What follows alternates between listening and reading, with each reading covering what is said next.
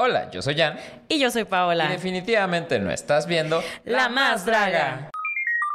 Ontas, el podcast. donde nos tomamos en serio, pero no tan en serio, las cosas que deberíamos de tomarnos en serio. En 3, 2, 1. Quiero, quiero que te tires al agüita. Que suba, que suba.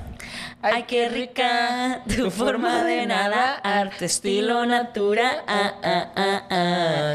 Bienvenidos a un capítulo más de Ontas, el podcast. El podcast. El podcast. Capítulo. Capítulo, quién sabe cuál. Ajá, ajá, pero ya. eso me Hace hizo. mucho que no decías esto. Ya sé. Eso Ajá. me hizo como un déjà vu a la vez que grabamos el TikTok cantando agüita. En Cancún. En Cancún hicimos nuestro propio video musical. Sí, claro, yo era Dana Paula. Ajá. ¿Tú quién eras? Ay, güey. Pero no habíamos, pero no habíamos dicho quién era quién, güey. No, de hecho no. Yo era una sirena y ya. Pelirroja. Una sirena pelirroja. Ajá, Sí, sí, sí. bien ahí. Pero me da risa que casi nos corren del hotel porque. Sí, puede que- o sea, pagas tanto porque voy a decir, estábamos en un hotel bien. Bien, un hotel bien. Yo no sabía el que en mejor los hotel hote- que he pisado en mi vida, Ajá, la yo neta. también. No sabía que en los hoteles bien no te puedes aventar clavados y la gente no se te puede subir a los hombros. Sí. O sea, básicamente no te puedes divertir en exceso. Ajá, sí, sí, sí. Eh, me demasiada diversión, demasiada diversión. Bájate, bájate. Multa. Ah, Y sí. no había, había de que no había gente a nuestro alrededor, éramos Sí, los sí. únicos imbéciles en la alberca y era como, ¿se puede bajar por favor de sus hombros, por favor?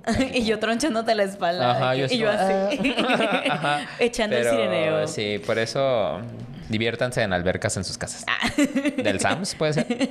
Ay, ¿cómo te sientes el día de hoy ya? Bien, fíjate que me hice las uñas, me puse guapa porque estas uñas, ahorita que esté saliendo ahora sí este capítulo, ya estamos en Ciudad de México. Ahora sí. Entonces tienen que Me- buscar las que uñas de México. tres capítulos. No, Vamos no, no, en Ciudad no, de no, no. México. Y Ahí yo... fue error de cálculo de producción. Ay, no es fue cierto, culpa, error güey, mío. la neta. Yo calculaba más, pero este sí ya sale cuando estamos en Ciudad de Ya México. sé, en este preciso momento andamos en la gran ciudad. Estamos en la zona rosa, en Ah. la Roma, comiendo pan coreano, Ah. comiendo... Cantando ajá. Funky Town. De que... Esa canción siempre pasa por mi cabeza cuando voy a Ciudad de México. Qué extraño, ¿por Porque, Shrek 2? Ajá, porque Ajá. es como que a pesar de que voy un chingo de veces, siempre me siento como el ratón de campo en la gran ciudad. Así como... Sí, yo me sentiría más identificado con Cindy la Regia si fuera tú, cuando fuera a Ciudad de México. Entonces, ¿cuál pensarías? ¿Qué Pues, canción? A ver. Au, mau, mau. Mau, Ya lo había cantado mau, aquí unas. Pero, ajá. Que neta es de las veces que más me he reído en capítulos, ¿eh? Yo La también. ve- es neta, fue muy divertido. Sí. Fue en el Workaholic, ¿no? Workaholic lo Ay, no. Ah. Casi al final, así, en los últimos dos minutos ya, estábamos pendejeando demasiado. Ajá. Pero ¿y tú cómo estás? Bien, la neta, bien. Sí. Sí, o sea, ando a gusto. Siento que estoy muy presionada porque hemos grabado muchos capítulos últimamente. Pero sí les voy a anticipar que se vienen grandes cosas. Ay, esta perra. Se vienen grandes cosas. La primera vez que dijimos que se venían grandes cosas, se vino una gorra. Ah, Que pues era la sí. merch. Bastante y ya, bonita. ya, ya, vamos, estamos vendiendo ahí en Ciudad de México. Ay, en el en la metro. Tacubaya de 4 a 6. En la Fayuca, Ajá. ahí lleve, Sí, llévese con dos, las nenis. dos por 200, ahí Sí. afuera del Palacio de los Deportes, Ajá. con, con- al lado de la Ajá. merch de Gloria Trevi. Estamos, Estamos nosotros. Pero bueno, eh, no, es- ya en, en serio, vamos a hacer un, un lindo proyecto. Que te voy a decir algo. Un lindo proyecto. O sea, allá en Ciudad de México. ah, sí, sí, claro. Honestamente, yo hasta el día que no esté sentada haciendo ese proyecto me la voy a creer. Ahorita siento que en cualquier momento todo se puede caer y vamos a ir a, dar, a México a dar la vuelta. No sé por qué. Y aún así le vamos a agradecer a Televisión Azteca por habernos invitado, pero... Así es, así es, pero así es. Pero en fin, vamos hablando un poquito en el tema. Hoy vamos a hablar del orgullo. De... Sí. Del Pride. De los gays, pero no, hay más que hay los más gays. que Ajá. gays, chicos, hay más que gays, pero sí, es el mes de junio. Vamos, vamos como de inicio. Ay, sí, es que hoy es primero de junio. Ah, hoy es primero de junio, ya es junio y vamos a sacar la banderita y va a sonar ABBA de fondo. Ajá, sí. Amamos aquí. Sí. Vamos aquí, ya nos vestimos de colores. Yuri la menos. Yuri la menos. Sí. Yuri la menos, definitivamente. Y bueno, Jan, ¿por qué crees que es importante hablar de ese tema? Creo que es importante hablar de este tema porque, eh, pues, una parte importante de nuestro público es miembro de la comunidad Sí. LGBTT, descubrí que hay otra T, y Q+. Sí. Y creo que es importante porque también, o sea, yo tengo como un contexto, pero muy por encimita, y estaría padre aprender más de ese contexto. Exactamente, sí, la neta es que, no sé, la vida me ha llevado mucho a estar en contacto con la comunidad, verdaderamente. Bastante. Sí. Entonces siento que es muy importante y más en estas, en estas fechas como conmemorar un poco. Y no solamente porque siento que es un movimiento que lleva algo de tiempo. Sí. Y por lo mismo siento que cuando los movimientos llevan mucho tiempo como que a veces se, se, se pierde un poquito de dónde vienen las cosas o realmente cuál es la verdadera intención, ¿no? Ok. Ujú. Entonces siento que es una buena fecha para conmemorar esta, esta, pues este gran mes. Y ahorita Sí. les vamos a platicar, pues, por qué, ¿no? Ay, ¿por qué? ¿Por qué? Cuéntanos, Paola, ¿por qué? Comenzamos con la parte letrada. La parte mi alegría del programa. Espero que para la tercera temporada ya mi alegría te hayas puesto pilas. Ya sé. Y ya, mínimo aquí tenemos un banner chiquito de mi Y alegría. alegría. Y lo prendemos cuando digan la, digamos la parte de mi alegría del programa. Pero Pero bueno, no. aquí seguiremos dando publicidad gratis. Eh, ahora, ¿cómo crees que se originó? ¿Tienes alguna idea? Sí, algo? sí, sí. Sí, a ver, Fue cuéntame. eh, 1969. ¡Ay, qué Eh, un bar donde se juntaban como todas las minorías o gente hecha a un lado.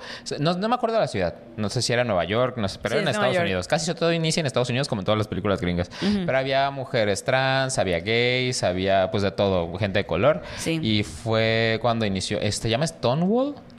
Stonehenge, no sé cómo Es- se llama. Stonewall Inn se llama el bar. Ajá, eso es el único contexto que sí que tengo, que sí Ok. era como... Efectivamente, Sí. el 28 de junio, por eso el mes del Pride es en junio. Y también les voy a decir algo, o sea, siempre cuando un país lleva como la batuta en cuestión internacional, que la verdad pues ahorita, pues todo este tiempo ha sido Estados Unidos, eh, entonces como que prácticamente es el que ha marcado como las Sí. fechas relevantes a nivel mundial, pero pues quién sabe si O sea, continúa a lo así. mejor hubo otro movimiento antes. o Ajá, así probablemente, más pero la relevante, mayoría pero, en el mundo occidental tomamos de base lo que sucedió en Estados Unidos, estamos muy fuertemente, fuertemente influenciados y por eso es que el mes de junio se cataloga como el mes del Pride, porque efectivamente, como tú dijiste, en Nueva York había un bar donde se reunían las minorías, la comunidad LGBTQI más, y eh, pues estaban pasándola bien, pero llegó la policía, se puso un poquito agresivo el asunto, pero tan agresivo que duró tres días. Ver. Tres días y sobre todo pues las personas que estaban ahí comenzaron a pelear contra la policía, a que botellazos, monedas, chats, las grandes garras y por eso a, par- a partir de ahí aumentó como mucho la atención sobre dar visibilidad a ese tipo de comunidades y eh, pues todos estos disturbios hicieron como que esto se hiciera como una fecha muy conmemorativa. Pero tienes el contexto histórico. ¿De o sea, más atrás. Es que es cuenta que yo me aventé, había visto un video como de cinco minutos de dónde vienen estas Ok. madres así. Y, pero es que yo dije, me voy a aprender el nombre del padre, pero se me olvidó. Pero haz de cuenta que cuando era, creo que eran los griegos y también incluso los romanos, no había pedo con las relaciones entre hombres, pues. Solo lo que sí, aunque era como que no había pedo, pero eran como culturas machistas, el pedo era cuando el hombre eh, griego podría tener relaciones con otros hombres siempre y cuando el otro hombre con el que tuviera relaciones fuera eh, de menor edad que él ¿Ok? y eh, o fuera de un estrato social como mucho más bajo que él. Ay, y la persona que eso era como bien- ajá, que suena fue- mal, la neta. O sea, sí, pero era como, como estaba en ese cotorreo. Y hay, había culturas que las estaban más y culturas que las estaban menos. Pero fue en el siglo IV cuando llegó este obispo padre, no me acuerdo ahorita cuál era el nombre. Madre, dije, me lo voy a aprender. Pero no me lo aprendí, pero fue alguien en el siglo IV, muy hijo de su puta madre. Cuando el cristianismo se puso más fuerte, este güey hizo como su propia interpretación de cuál era. Pues la Biblia, tú sabes que, pues, o sea, sí, so- soy cristiano, católico, pero pues es un libro que pues escribió gente, no es como que Jesús haya dicho, ay, querido diario, hoy voy a escribir la Biblia para gente. Entonces, este, ese güey, que nuevamente no me acuerdo quién es, eh, le dio este contexto eh, como a la homosexualidad de pecado o de prohibido. Ajá. Y fue, es la razón por la que como eh, en ese momento el cristianismo empezó como a expandirse a todo lo demás del planeta. Fue donde ya la homosexualidad se, Se vio como algo... Más como pecado, sí pecado, pero como algo que estaba mal. Ok, ok, Ajá. ok. Va muy bien y muy interesante. Exacto. Excelente aportación. ¿Sabes por qué? ¿De dónde viene el decir la palabra como orgullo? O sea, ¿por qué este mes se le dice mes del Pride? No sé, pero supongo que es porque no debería ser algo que te debería avergonzar. Exactamente, sí, va por ahí va. Eh, se le atribuye a Brenda Howard, que es una activista bisexual que justamente ella estaba en, en Nueva York y a ella se le llamaba la madre del orgullo. Entonces fue a ella fue quien organizó el primer desfile del orgullo. Sí. Entonces fue a partir de ahí que se le llamó el orgullo. Que de hecho, el primer desfile en Estados Unidos del Pride fue un año después del acontecimiento que pasó en Stonewall. Mm, Que de hecho, eso va a impactar mucho a México, pero eso lo vamos a ver un poquito más adelante. También sabes de dónde viene como la, el tema del arco iris de la bandera. No. Ok, muy A interesante. ver, cuenta. En el año 1978, el supervisor de la ciudad de San Francisco, Harvey Milk, es uno de los Mm. primeros funcionarios que era abiertamente homosexual en Estados Unidos, que de hecho a mí me parece muy sorprendente que en, esa, en ese momento ha- habría un funcionario abiertamente Sí. homosexual. Y él encargó a un artista que se llama Gilbert Baker que hiciera una bandera para celebrar las próximas celebraciones del orgullo. Ok. Pues eso fue, prácticamente fue, pues, fue un poco después. Eh, no fue luego, luego, cuando se inventó la marcha, luego, luego Sí. salió la bandera de colores. Eso fue, una- fue algo que se diseñó después. Y él quiso de hacer distintas franjas en la bandera y cada color representando a una minoría distinta. Las lesbianas, los transexuales, eh, eh, los pansexuales, etcétera. No es por eso como que hacía esta bandera que eran muchas representaciones, pero en un mismo lugar, y pues por eso se hizo como la bandera gay. Ok. Pero, ¿sabes algo que se me hace muy interesante? Es como que siento que, como en la mayoría de los casos de historia internacional, pues se le da el especial enfoque a Estados Unidos. Pero sí dije, hay que darle un enfoque a México. Uy, a siento ver. que está interesante porque, sobre todo, creo que el sistema educativo, son, tú y yo vivimos en México, yo sé que beso todos a toda la gente que nos saluda en Latinoamérica, en el resto. Y que nos nos ven otros planetas también. Ah. el sistema educativo no es como que te muestra realmente la comunidad gay o los movimientos LGBT, pues, ¿sabes? Sí, de por sí, o sea, no sé, lo que creo que lo hablamos en el capítulo de sexualidad, pero la neta, no, en- al menos en los 90s, 2000 que fue cuando yo crecí, no enseñaban nada. Exacto. Incluso en la prepa nunca, yo nunca tuve, o sea, creo que fue una clase en tres años donde nada nos enseñaron a poner un condón y ya. Ok, sí, pero sí, fue, es toda la educación sexual que nos dieron en escuelas públicas en México. Ok. Entonces, sí quise darle como a esa parte letrada un especial enfoque a lo que sucedía en México. ¿Cuáles fueron los primeros movimientos LGBT, TIQ y más en México? Y voy a hacer un pequeño guiño al capítulo que hicimos de tabú de la sexualidad. Porque efectivamente, si nos vamos a, a nuestra era prehispánica, cuando eh, en ese México, donde antes de que llegaran los españoles, la como tú bien mencionas, como los griegos, los romanos o los egipcios, como ya lo habíamos platicado, no en todas las culturas, pero en muchas culturas estaba muy normalizado el tema de la homosexualidad. No lo Sí. veían como algo malo ni lo veían como algo extraño, Sí. pero fue hasta que llegó el cristianismo, hasta que nos conquistaron, que empezaron a crear esta idea de que pues no era moral ser homosexual o que era, o que era algo mal visto, pues Sí. por el tema del catolicismo. Entonces vamos a hacer una serie, vamos a hablar una serie de eventos que sucedieron aquí en México, que Ok. fueron como los primeros eventos que son importantes para la comunidad LGBT, para que tú también te letres. Mm. Ok, ¿has escuchado sobre el baile de los 41? Sé que es una película donde sale Poncho Herrera. No sabía que había una película, ¿eh? ¿Cómo no vas a saber? No, no me acuerdo. Sí, fue muy sonada. Mis papás también la vieron, pero la neta no la vi. Sé, sé que sé hacia dónde va y de incluso de ahí sale la terminología del joto, ¿no? Ok. ¿Sí? ¿O No sí lo vas a decir? Pues yo voy a platicarte qué es el baile de los 41, aunque no sé lo- exactamente. Lo, del joto sí vas a decir. Igual más adelante para que igual no hacer spoilers Ah, ok, y me bien. dices, porque probablemente yo no lo traiga. Sí. Pero efectivamente, el baile del 41 es, es un hecho histórico muy importante en la comunidad LGBT aquí en México, porque fue de, las, de los primeros hallazgos que hubo sobre estos temas, porque fue una fiesta privada que hicieron en Ciudad de México en el año 1901. El 18 de noviembre de 1901. En, Un pervert cualquiera. un dices. pervert cualquiera. Ah, exactamente. Y pues en ese tiempo, no sé si recuerdan quién estaba gobernando, pero estaba gobernando. ¿Emilio Zapata? No, Porfirio Díaz. Ah, estaba gobernando yo, Porfirio Díaz. valiendo verga. Estaba gobernando Porfirio Díaz y en esa fiesta había 41 hombres, donde la mitad de los hombres estaban vestidos de mujer y la otra mitad estaban pues como tal cual como hombres. Y pues se decía que, pues se dice que fue una horchata. ¿eh? que fue un gran baile. Con puro bigotudo así. Puro bigotudo. ¿Qué hubieras sido tú en esa situación? ¿Mujer o bigotudo? Pero soy, pero soy No, mujer. pero no eras de los 41. Tienes que meterte Ah, así pues como en espíritu. Ah. ¿Sí? Sí. ¿No te hubiera dado así como algo ser uno de los bigotudos? De, ¿Qué onda, compadre? O sea, ¿cómo? O sea, ser un... Yo prefiero un bigotudo. Pues sí, pero cambiar como esa dinámica de poder. No lo para sé, ti. no lo sé. Bueno, está bien. Se hace una pregunta muy fuera de mi contexto, honestamente, pero efectivamente fue en la época donde Porfirio Díaz estaba gobernando. Ajá. Y pues algunos asistentes llevaban pelucas, pechos postizos, aretes, choclos bordados, la cara pintada, cha- chapas de color, mientras que la otra mitad, como les decía, traían abrigos, sombreros, monos de choco, clase. Y así, ¿no? El punto es que también era un, era un baile clandestino. Era un baile clandestino, pero lo relevante es que eran personas de la alta alcurnia, pues. O sea, entonces como que pues aquí todavía se pone esto más interesante. El punto es que llegaron a tomar esa fiesta, Ajá. la policía, y lo curioso es que la cuando se empezó a comunicar en prensa este suceso, el baile de los 41, se dice que originalmente era el baile de los 42. Porque se omitió una persona. Se omitió una persona. ¿Tú sabes quién es? Poncho Herrera. Ay. Pues, pero se omitió una persona porque en ese baile, que realmente eran 42 y no 41, Dime quién. estaba el yerno de Porfirio Díaz, o sea, el esposo de su hija. Estaba el esposo de su hija, pero pues Porfirio Díaz dijo, no manches, no quiero que sepa todo el mundo que, eh, pues que...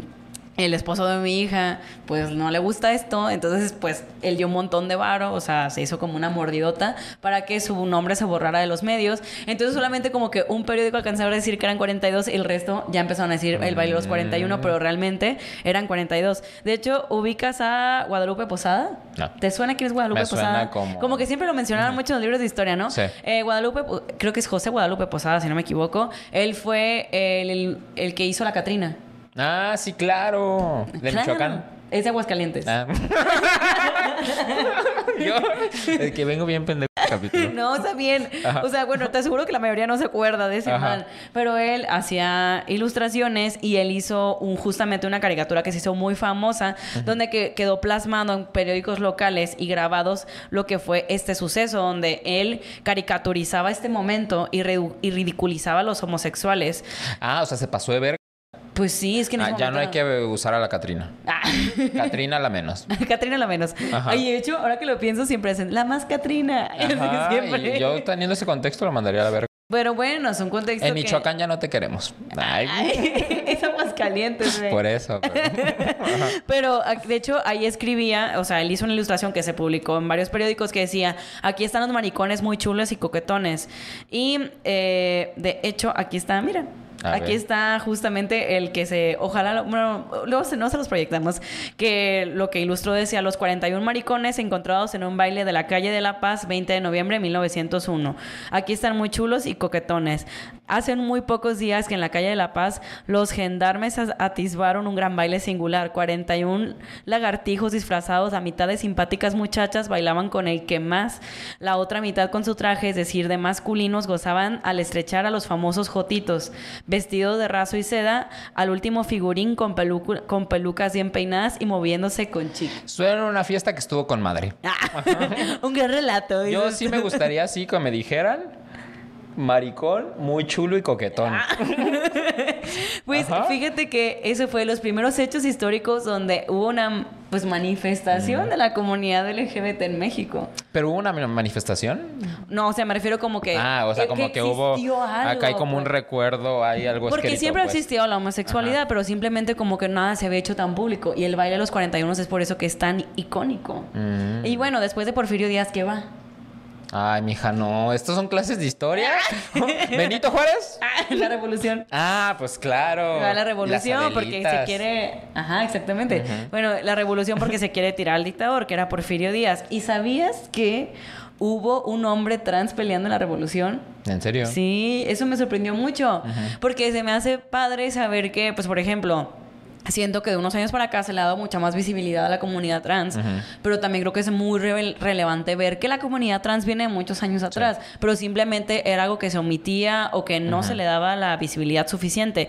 Había, eh, era, nació como mujer, se llamaba Amelia y a partir de sus veintitantos años decidió hacerse hombre trans y llamarse Amelio Robles. Y fue un destacado coronel del ejército que peleó en la Revolución Mexicana y se enlistó en el ejército de Zapata cuando era muy joven. O sea, de hecho dicen que fue tan brillante como Pancho Villa y todos ellos, pero obviamente por el tema de ser un hombre trans, pues no se le dio muchísimo spotlight. ¿Cómo la ves? Es uno de los primeros casos de hombre transgénero que se han registrado en la historia del país. Ah, ok. Esa tal Wow. cual. Su nombre original era Malaquías Amelia de Jesús y nació en 1889 y murió en 1980. Vivió bastante. Vivió ¿no? bastante, ahora que lo piensas, la neta. De hecho, sabes que hay como, o sea, creo que todavía hay como registros de esas entrevistas y también algo que se me hace súper interesante de todo lo que vamos a platicar ahorita es que muchas de las personas de las que hablamos aquí siguen vivas. O sea, es que realmente el movimiento LGBT lleva poco. Emiliano Zapata, sí. Ah, no. Pero si te pones a pensar, o sea, si habla, o sea, mucha gente sí vivió porque realmente, pues esto no lleva tantos, tantos años, ¿no? Sí. Y pues Amelia, eh, que cuando eh, tomó armas, de hecho, ella empezó como su carrera en el ejército como mujer, pero en algún punto ya fue cuando decidió eh, vestirse como hombre y ya fue cuando ya, en, en lugar de ser coronela, pasó a ser coronel y pues se pues, reconoció como un veterano revolucionario re- y legionario, pero de hecho hay mucha disputa con Amelio, porque realmente muchas personas no saben si genuinamente quería ser un hombre o si lo más. hizo simplemente por- como Mulan, pues. Pues, o sea, si lo, o si lo hizo por los beneficios de ser hombre en la revolución. pero es que ya no lo podemos saber, pues. Exactamente, entonces como que hay mucha gente que dice, no, pues es que es una figura que al final reforzó el machismo, sí, ya sabes, ¿no? Siempre en la historia hay muchas interpretaciones, pero por otro lado hay personas que dicen, no, pues fue de las primeras figuras trans en el país. Que sabes que eso es lo más interesante, que ¿Qué? todo lo que sabemos de la historia es mentira. Sí, sí, sí. No, no, no, pero no mentira, mentira, sino porque mis mejores amigos están estudiando su doctorado. Ajá. Y yo le digo, güey, es que de qué, me, de qué sirve que ella, ella está haciendo Judith Pesotototes. Está como en la parte de Puerto Rico, viendo como muestras de qué fumaban en las pipas, no sé, cualquier cosa.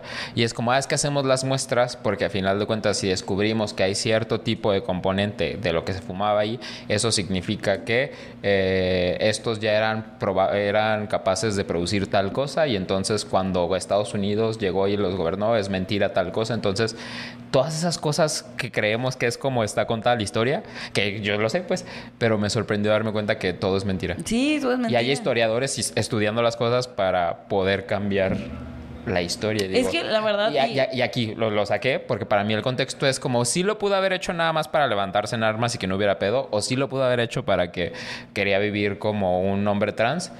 Pues quédate con que hizo un movimiento Sí, completamente o sea, relevante en al su final, momento. Pues. Creo que con lo que nos, lo más relevante, justo como mencionas, es que es una persona, fue de las primeras personas en vivir este movimiento y que viene mucho más allá de hace unos años, porque Sí. luego dicen, ay, es que ser trans es una moda, o ser trans es algo que viene de un tiempo para acá. No, Sí, no. Eso, ser trans es un tema que viene de mucho antes, pero simplemente no se le dio visibilidad, no hubo registro. Y pues la neta sí es cierto, la historia de México así se maneja. Por ejemplo, que Miguel Hidalgo dicen que era, pues lo ponen como el héroe de la nación cuando realmente era un hijo de puta. Pues en Aventuras en el Tiempo es Narciso, uno de los niños.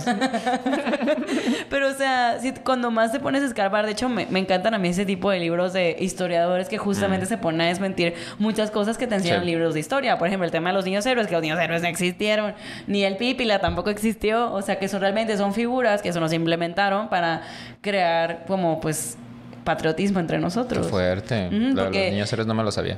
Se supo- bueno, que yo sepa, alguien me corrige, si no, que no soy un, un cono- conocedor de todo, pero realmente no fue como- tal cual como lo ponen los libros de historia. Mm, sí. También con el tema de Miguel Hidalgo, que realmente no era su intención liberar al pueblo mexicano, sino él estaba viendo por sus mismos intereses porque era criollo. Entonces, como Sí. ahí hay una, hay una gran, un gran cúmulo de cosas. Sí. Pero sí, así como, así como lo escuchaste. ¿Y ahí no ya vas a decirlo de los jotos o no? Dilo tú. Ah, dilo tú. ¿O sí, sí lo traes? No, vos dime. Nah, este, según yo, no sé si fue en eso de los bailes de los 41 maricones coquetones y, y chulos, pero viene de que, si sí es ahí, eh, era de que los habían metido como que las celdas de la ABCDFGHI Ujú. estaban todas ocupadas. Y según yo, todos los que metieron a la cárcel los metieron a la, a la- pues al vínculo, a la, a la J, pues. Ajá. Entonces por eso los identificaban como los Jotos. Entonces de ahí viene. No sé si fue en esa fiesta o en otra, pero es por eso, porque metieron a homosexuales a la celda J. Por eso le dice Jotos. Yo no lo sabía. Yes. Qué interesante. Orgullosamente Joto. Ah, orgullosamente. Me llamo Jan. Joto. Soy J. ok, ahora ya, hablaremos de los primeros movimientos LGBT ya como un poquito más formalmente hechos en México, ¿no? Sí. Recordemos que lo de lo que pasó en Nueva York pues fue como eh, pues en, ¿en qué año era? 69. 1969, fue en el 69 y en México se puede decir que el primer movimiento así fue en 1971. De los gringos estaban fingiendo que viajaron a la luna en el 69, pero también madreando homosexuales en el 69. Hijos de su puta madre. Pero en el 71, acá, o sea, unos añitos Ajá. después, fue cuando ya se hizo la primera asociación a favor de los derechos de las personas LGBT más, que se llamaba Frente a la Liberación Homosexual de México. Que este grupo se originó, estoy contando las, se llama FLH. Ah. este grupo se, se formó por que hubo un suceso relevante que la neta se me hace un poco curioso, pero es que una persona homosexual lo despidieron de una tienda departamental y eso, ajá. ¿Y por eso se Sí. creó? Entonces generó mucho, o sea, no sabemos si fue en el Liverpool o en el Sears, no, no, no, Ajá. no sabremos. no- En el gigante, porque eran otros tiempos. Ajá. Pues de hecho me puse a buscar. de Y no que sale a la tienda. No sale. no sale, pero se supone que despidieron a, a una persona que, de hecho, o sea, ni siquiera fue como que dijo, soy gay o soy homosexual, simplemente eh, la, alguien lo asumió y por eso lo, lo despidieron. Eso fue en Ciudad de México y a partir de ahí generó muchísima inconformidad. Que imagínate así como, bueno, me despidieron, qué triste. Por ese pendejo vamos a iniciar un movimiento y tú como, Pues güey, yo sí. nada que ver. Pero estuvo padre, pues. No, Ajá. está bien, o sea, porque mucha gente se empezó a, pues, a quejar y fue que se creó el Frente de. Liberación Homosexual en México. Pero en ese momento no existía el orgullo gay, no existía LGBT más, no- o sea, ahí literal la gente les llamaba jotos, maricones, lilos, eh, invertidos, mujercitos, la encarnación de la depravación, o sea, realmente no se les llamaba como les llamamos ahora, Sí. o sea, sí tenían como... ¿Cómo les llamamos ahora? Pues ahora son gays, ¿no? Dime tú. Ah, Ah. Dime tú. Eh, realmente se dice que en esta época, o sea, como homosexual no sobrevivía, se les veía como enfermos, como delincuentes, como pervertidos de menores, pecadores, o sea, siempre tenían una connotación negativa. O sea, automáticamente por el tema de ser homosexual, automáticamente tenías este, este tipo de declaraciones que la neta se me hacen súper fuertes. Y si te pones a pensar, es el año 1978.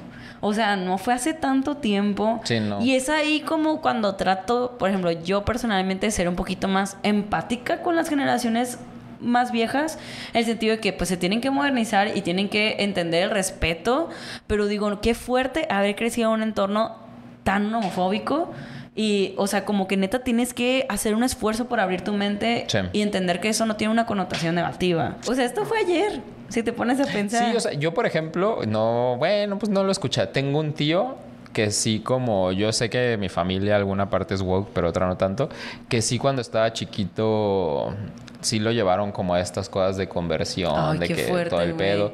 Y entonces creció como súper reprimido, tiene familia, tiene esposa en este momento. No Todavía sigue ¿neta? siendo como que tiene esposa en este pedo, pero también tiene, tiene, tiene otro marido. ¿Neta? Y, ay, yo contando los grandes chismes familiares, pero esto no lo ve mi familia. No se separan porque, pues, como es una persona importante en la ciudad, de la cual no voy a decir dónde, este, es como a la familia, pero no se separan por eso, porque tienen la imagen de la familia tradicional, pero él por fuera hace, como dice alguna gente, sus puterías. No manches. Sí, fuerte. pero nuevamente él creció como en los 70s y sí lo tenían como muy así. No sé si vayamos a cortar esta parte del capítulo. No creo porque la neta no estoy diciendo nombres ni ciudades. No, y ni pero mi familia lo ve. algo que me dijo tu mamá. Ay, sí sabes, te lo dijo mi mamá. No, pero es que estaba con la mamá del Jan y me da mucha risa que como que ella vio el fragmento de cuando sales del closet. Cuando- Ay, me- mi mamá se va a jurar que es la menos. Ajá, no, sí, yo no hice eso. Y me da mucha risa, Claro pues, o no. sea, guiño a la primera temporada, que creo que es el segundo. Capítulo 2, algo así. Tres, una cosa Ajá. así. Neta de los primeros Mi, capítulos. mamá siempre finge eso. Ajá, y que literal aproveché la oportunidad para decirme, yo siempre apoyo a Jan, yo siempre. Fuera ver. Que mi familia siempre ha estado súper conectada con la comunidad. Y yo de que la señora tratando de limpiar su nombre. O sea, eh, no, es que mi mamá nuevamente sí tenía amigas trans, sí defendía a los gays y todo. Pero un día, un día sí se atacó. Fue ese día donde estaba así como.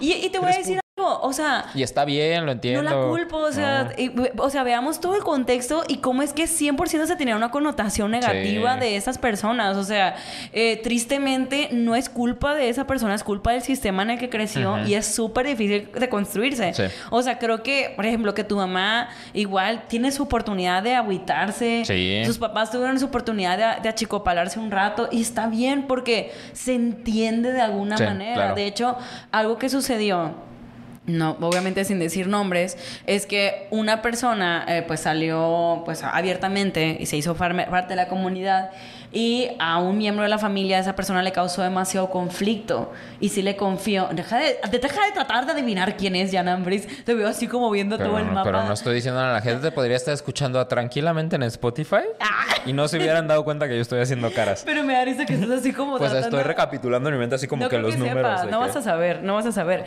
Pero esta persona, eh, pues te digo, abiertamente ya tenía su pareja y todo. Y un miembro de la familia le estaba costando mucho trabajo este, este tema. Y y le decía a otra persona, es que de verdad lo estoy intentando y no puedo. O sea, y la verdad es que se me hace admirable que por lo menos los quiera intentar y que tenga el estigma bueno y también no es tan fácil quitarlo. Pero se me hace bien chido que lo esté reconociendo e incluso está, esa persona está dispuesta a ir a terapia para aceptar más la situación y ser y recibir mejor a la pareja de ese miembro de la familia. Ok. La neta sí se me hace... ¿Qué digo? Eso que digo, hay que dar la oportunidad a la gente. O sea, la gente se puede equivocar, la gente puede desvariar un ratito, se puede agüitar a que darle su espacio porque a veces vienen de contextos complicados, pero cuando está la intención de mejorar o de ser más abierto, creo que sí hay que dar segundas oportunidades. Y después de este primer movimiento que te decía que era el de los LFLH, hubo otro que ese de hecho fue un poquito más relevante y fue más sonado. Este tiene, tiene muchísima más fama que fue creado por Juan, Juan Jacobo Hernández, se fundó el Frente Homosexual de Acción Revolucionaria, o sea, por sus siglas se le llama FAR, que ese grupo sí es el primero que saldría públicamente a hacer un contingente de marcha homosexual.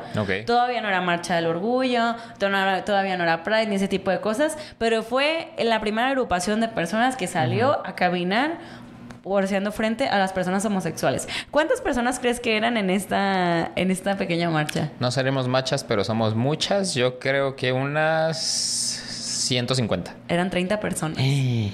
30 personas. No éramos tantas. Eran 30 personas. Fue el 26 de julio del 78, que ¿qué fue en el 68, 10 años antes? El, la matanza de Tlatelolco. Exactamente. Ahí pones el pip. Ah. Pues sí, estuvo fea. Sí, sí estuvo fea. Pero ¿por qué el pip? Ah, ya me acordé. Eh, justamente se fueron los 10 años de la matanza de Tlatelolco y se hizo como una serie de marchas por muchos motivos revolucionarios, muchos motivos políticos, que de hecho al final esa marcha la neta se hizo muy politizada, pero el Frente Homosexual dijo, es nuestro momento de salir a marchar por nuestros derechos. Que de hecho realmente esta marcha en teoría apoyaba la revolución cubana, que, eh, de, que la verdad justamente los mismos, los mismas personas que llevaban el frente decían como, la neta fue como una hipocresía un poco porque realmente los los, cubanos y la revolución cubana era súper homofóbica, de que tenían a los homosexuales encerrados Pero, en ¿Por qué se pusieron el estandarte de la revolución cubana? Es que simplemente como era un movimiento más hippie y fue como que la manifestación de, de, muchos movimientos, aprovecharon la oportunidad para hacer este frente. Mm. Pero realmente dicen que no compartían al 100% como el tema de la revolución cubana. Bueno, eso es lo que dicen en una entrevista, porque literal, que digo, esas personas todavía siguen vivas. O sea, eh, yo esto lo tomé de entrevistas que les hicieron que ellos confiesan eso. Ay, tú de que viendo esta noche en Hechos y cantando no como tal, pues, pero sí hay, sí hay, sí hay artículos muy interesantes que mm. literal ponen citado lo que ellos mencionan sobre y hay que este subirte el sueldo, ¿eh? Ah. Entonces, este movimiento eh, fue en realidad fue un, como una microchispa que fue para despertar eh, todo este colectivo que había mujeres había mujeres lesbianas había travestis que en ese momento sí les decían homosexuales. O sea nunca había una, nunca había existido una manifestación de este tipo de minorías. De hecho, eran como un grupo súper oprimido, ninguneado, vituperado, así se le decía. ¿Qué es vituperado? Vituperado, así lo mencionaba el güey que ah. lo inventó, que, hizo el frente, que creo que es como ninguneado, al final termina siendo como sinónimo, pero que lo hicieron con muchísimo miedo. O sea, que realmente esa organización de 30 personas eh, con la, la FAR fue un movimiento que todos estaban muriendo de miedo de hacer porque no sabían cómo iba a responder la gente porque era algo que nunca se había hecho antes, en, o sea, antes de que este movimiento tomara más estructura, realmente eh, las personas gays vivían súper clandestinamente, pues. O sea, como que la gente sabía que existía porque había vapores, había cines, que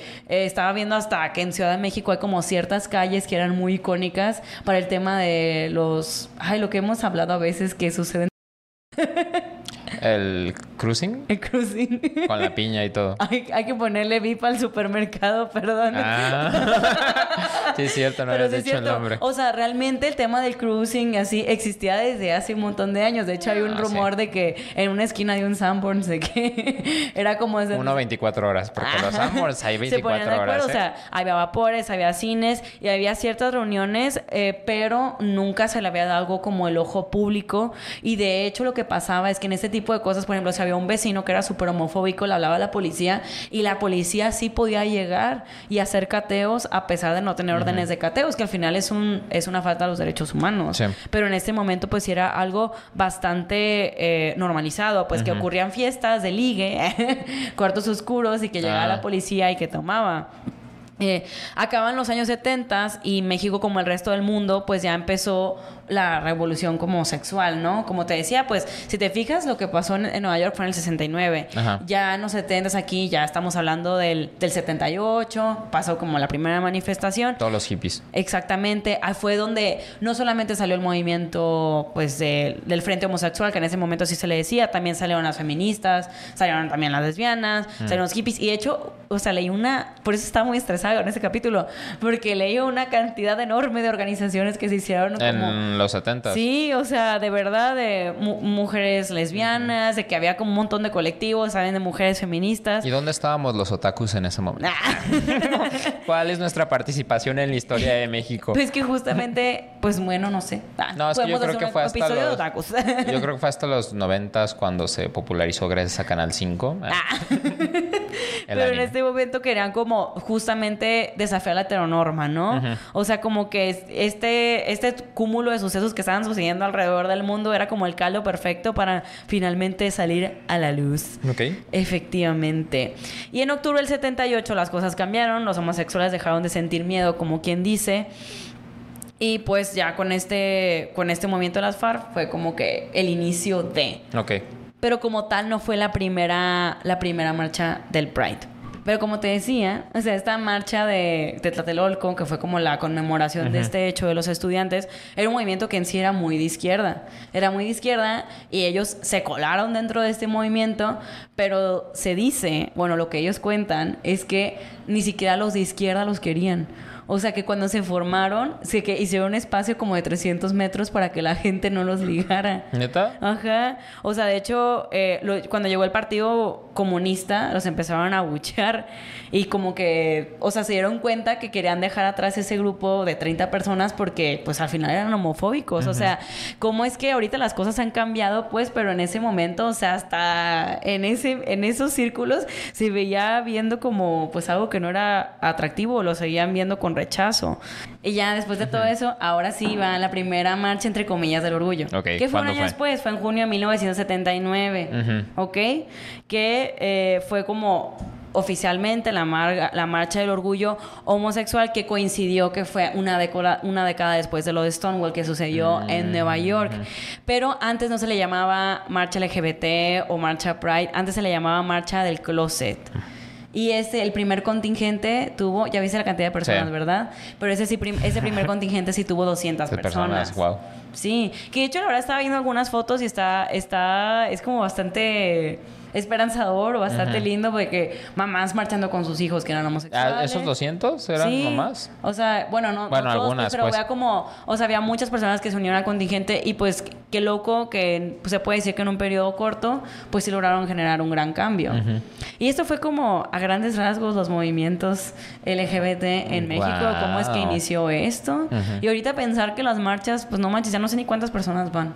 O sea, van demasiadas. No sé. Sí, sí, en la de Ciudad de México creo que es eh, enorme. Pues, es enorme, o sea, me queda claro, pero también cierto que es lo que ya ha pasado con, con este movimiento, que, que, que a veces siento que obviamente es muy diferente al movimiento feminista del 8 de marzo, porque justamente siento que el, el movimiento del 8 de marzo como tal muy estructurado lleva relativamente poco Sí. tiempo, pero es como antes el, el tema del Pride era como mucho enojo y mucho, pues que todavía siguen sucediendo cosas muy feas en el, en el campo, pues por, hay mucha homofobia todavía tristemente, pero ahorita se ha vuelto un poquito más celebración, que siento que también eso está chido, que espero que algún día el 8 de marzo sea un cambie un poquito más el tono. Pues es que creo que para cambiar el tono tiene que haber como un cambio real como en la sociedad. de- Está muy cañón. De hecho, por eso a veces como que me daba mucho, como, no sé, la marcha. En general, yo pregunta, de hecho le preguntaba a amigos de que, oigan, el Pride, ¿cómo es? O sea, porque realmente... Pues también pregunté, yo era de Ajá, que- porque es muy diferente a la marcha del 8 de marzo. Decía, oye, es que la marcha del 8 de marzo es una marcha muy... Es, es muy seria y muy desgastante emocionalmente y físicamente. El, y me dice, no, amiga, el Pride es pura fiesta. o, sea, o sea, al final sí hay un largo camino. Bueno, sí. Ok, ¿qué ibas a decir? No, o sea, es que nunca he vivido una y está padre que sea pura fiesta. Ajá. Pero no sé, tendré que vivir una para descubrir si sí hay gente que esté luchando por los derechos. O sea, está padre que sea una fiesta, pero desconozco cuánto es el Que contingente también- que sí está como. Antes de empezar con el cotorreo slash vineo, si queremos decir que, por ejemplo, bueno, yo quiero ponerlo sobre la mesa, que a veces siento que a las personas se les demerita mucho formar parte de un movimiento porque no vas a las marchas. Y eso aplica también para las marchas feministas. Bueno, Sí. yo sé que hay muchas formas de pensar y muchas vertientes, hay personas más radicales que otras, pero justamente veníamos hablando, Jan y yo en el carro, como que estaba un poquito, pues de vuelta en la que... jipeta. En la jepeta. Este venía un poquito así como que agüitado. Sí, venía un poquito No agüitado, es que estoy Como pensativo. confundida. Confundida. Venía un poco confundida porque decía, es que yo nunca he ido a una marcha del Pride y te veía así como nerviosón. que, y la neta, yo siento... No sabemos si para cuando salga este capítulo ya fui o no fui. Ajá, Ajá. o sea, que me estaba diciendo, es que no sé de que ir o no ir. Y creo que todo, cada quien tiene su momento. O sea, no, no hay que ser tan duro con uno mismo. Sí. Por ejemplo, siento que hay cosas más importantes que ir a la marcha como tal. El que seas amable con la gente, el que ah, seas abierto a la diversidad. Que el- respetes a tus padres. es respetar a tus padres. o sea, no, o sea, como que simplemente el no ser, no ser homofóbico, el no Sí. ser transfóbico, creo que tiene muchísimo más valor. El mantener respeto por este tipo de comunidades tiene muchísimo más valor que ir a la marcha. Porque honestamente, hay gente que va a la marcha y sigue, y sigue siendo transfóbica. o Mm, sea, eso como sí. que, o sea, simplemente, vaya, siento que es algo que puedes hacer y si te nace hacerlo está bien, pero tampoco no te hace mejor o peor persona. Hay verdaderas acciones que sí te hacen mejor persona. Eso Ok. es como con lo que yo Gracias. quisiera iniciar porque sí te noto muy presionado y eso no quiere decir que seas un mal o un buen, o sea, un mal o un buen gay, ¿sabes? Sí. No sé cómo explicártelo. Sí, es que era lo que te decía, como que siento que no, no, hay que- no hay que haya presión, pues, pero creo que es padre intentar vivirla, solamente no sé si estoy en mi momento de, de vivirla. Mi mejor momento mental para vivir De hecho, por ese... ejemplo, la marcha pasada fue la marcha que muchos amigos míos fue la primera vez que fueron. y, y sí me decían como fue una experiencia, lo, como que lo decidieron como, co- o sea, estaban como muy conscientes de que saben que si quiero ir. Hay otras personas que llevan mucho más tiempo, que qué bien por ellos y qué chido que se, que se han dado la oportunidad de, pero también quiero poner sobre la mesa de que como que a veces siento que también eso pasa por las redes sociales, como que te genera mucha culpa de que Sí. es que soy una mala persona por no ir. No, creo que hay otras cosas que verdaderamente dicen si eres una mala o una buena persona. O sea, no hay, a ver, pararse en la marcha, la neta lo puede hacer cualquiera, pero ser una persona íntegra, no. No sé. Entonces, un abrazo a Jan. y si te sientes identificado con él, porque de hecho te voy a decir algunas preguntas que se dicen, ay, lo que más les gusta de la marcha. Y decía, pues es que ¿Qué te puedo decir? Ajá, o sea, así como que también dije. Y eso lo quería como comunicar antes del cotorreo. Slash Slash. Número uno. Aquí- Uno, ¿es válido ser aliado sin ser miembro de la comunidad? Arroba Diosito08. Yo creo que es válido mientras no invadas 100% los espacios que están designados para estas personas. Porque si hay algo que para mí, digo, está bien y está padre, pero creo que si se crearon espacios para la comunidad es porque la comunidad se sentía insegura en los espacios que están hechos para gente 100% heterosexual. Y ahorita ya vas a antros, a lo mejor, voy a poner ejemplo de antro, pues, pero también hay restaurantes y cosas así. Y está padre que haya gente que no es miembro de la comunidad, pero vaya apoya. Pero sí siento que hay gente que ¿Ya se los quiere apropiar? se los quiere apropiar. Por ejemplo, iba a decir el nombre de un antro aquí en Guadalajara. pero sí siento que sí tienes que tener una línea. Tú como persona, si no es parte de la comunidad, de decir, ah, sabes que sí está chido que puedo ir a estos espacios y se me invita, pero no ya hacerlo como, ah, todos estos espacios que fueron creados para la comunidad, sí apropiarte de ellos. Sí, claro. Y creo que sí lo hacen bastante los heterosexuales.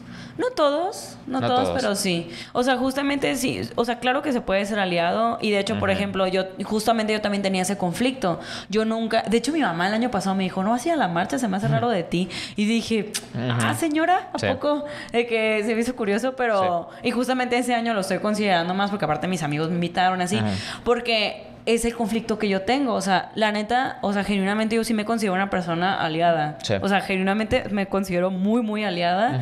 Eh, el 90% de las personas que me rodean son de la comunidad, honestamente. Y les tengo un cariño muy cañón y son de las personas... Y creo que estaba meditando hoy en la mañana y las personas más importantes en mi vida son de la comunidad, literal. O sea, en mis círculos. Sí.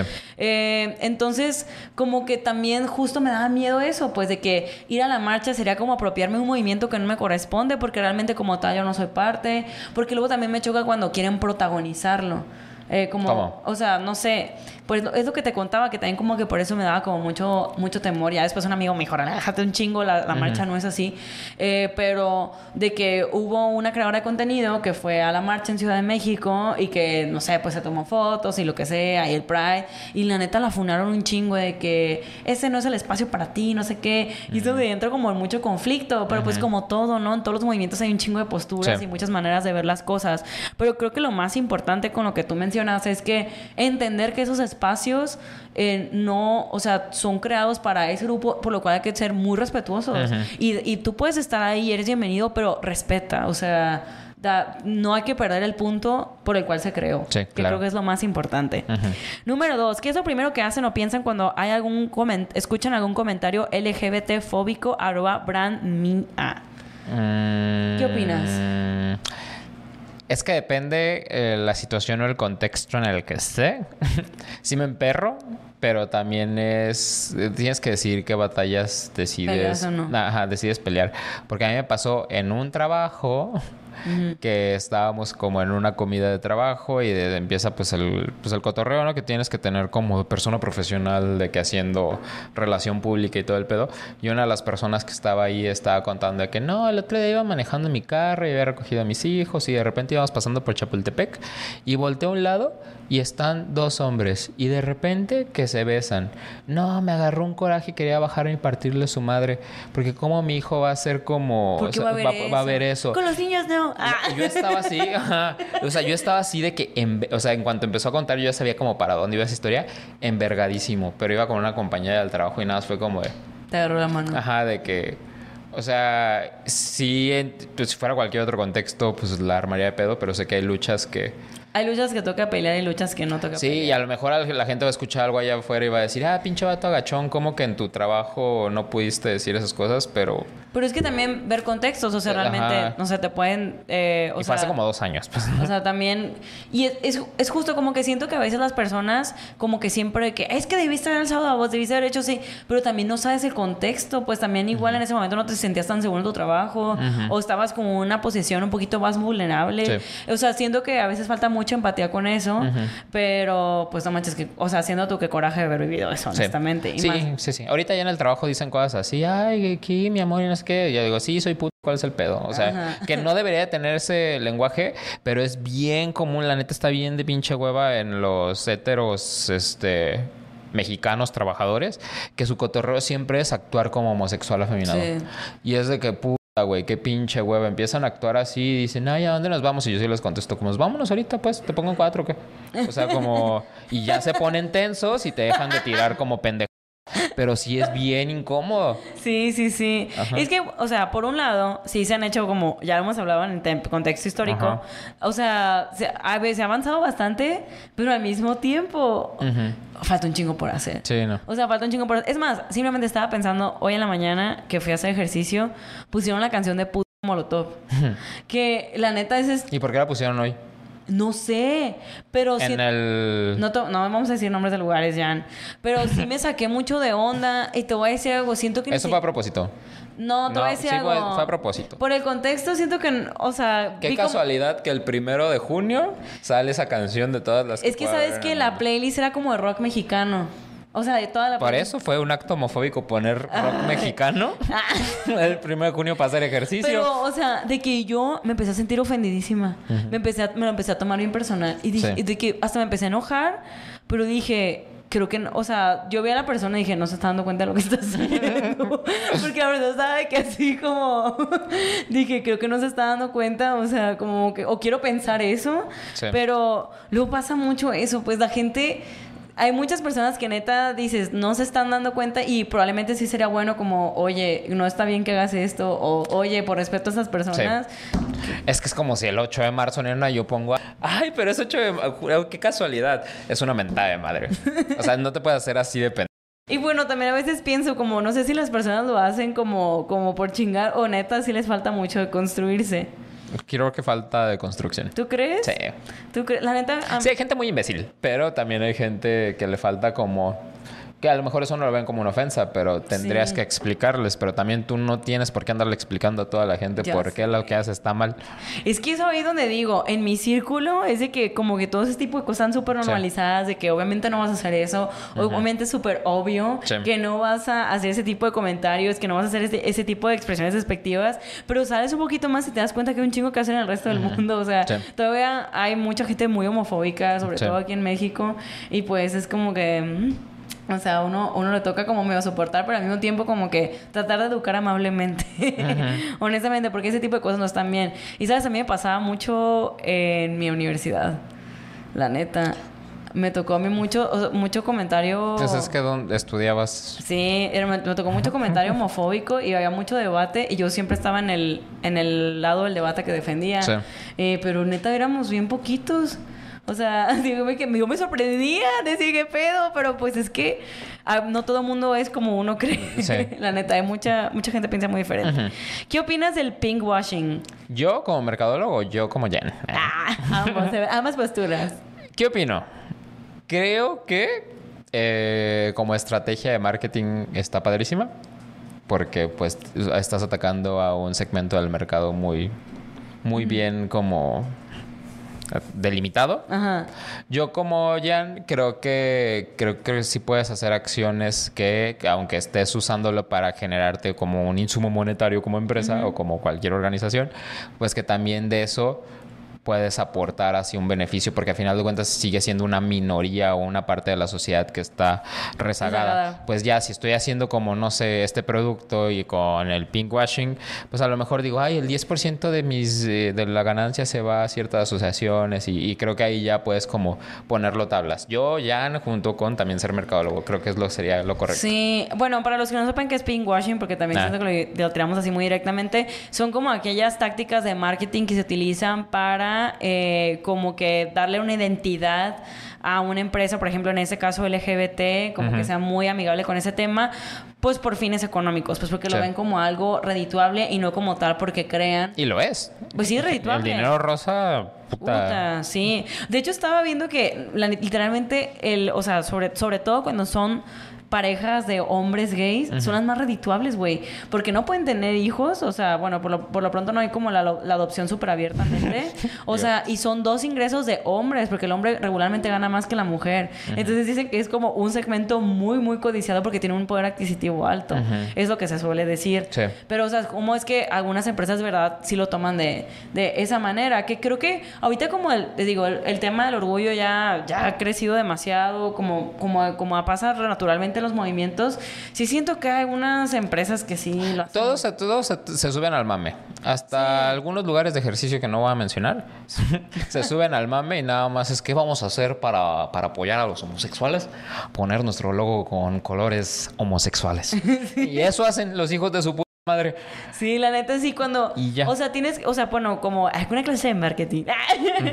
clase de marketing, Mayani y Paula. Ajá. O sea, si neta si tienes una marca, tienes un emprendimiento que neta sí te lata, te late ese tipo de movimientos, sí hazlo de manera sustancial. Sí, O sea, claro. por ejemplo, en, en mi trabajo me suelen dar pláticas de diversidad.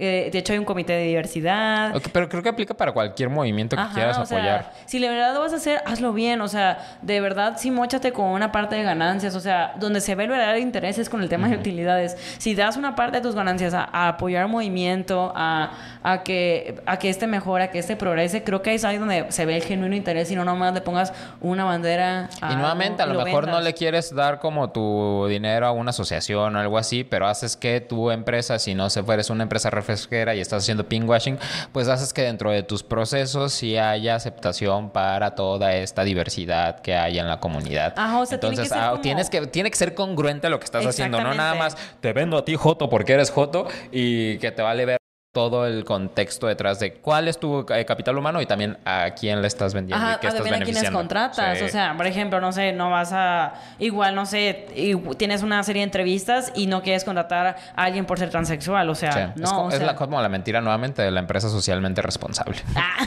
es lo mismo, la empresa socialmente gay es una mentira muy grande en la mayoría de las empresas. Hay unas que sí he visto que sí hacen cosas chidas, pero Sí. otras que sí digo, no Fíjate mames. que siento que el, el trabajo donde estoy ahorita es el primer trabajo donde sí hacen muchas cosas de que de verdad sí hay como un cambio estructural. En el mío mandan un correo.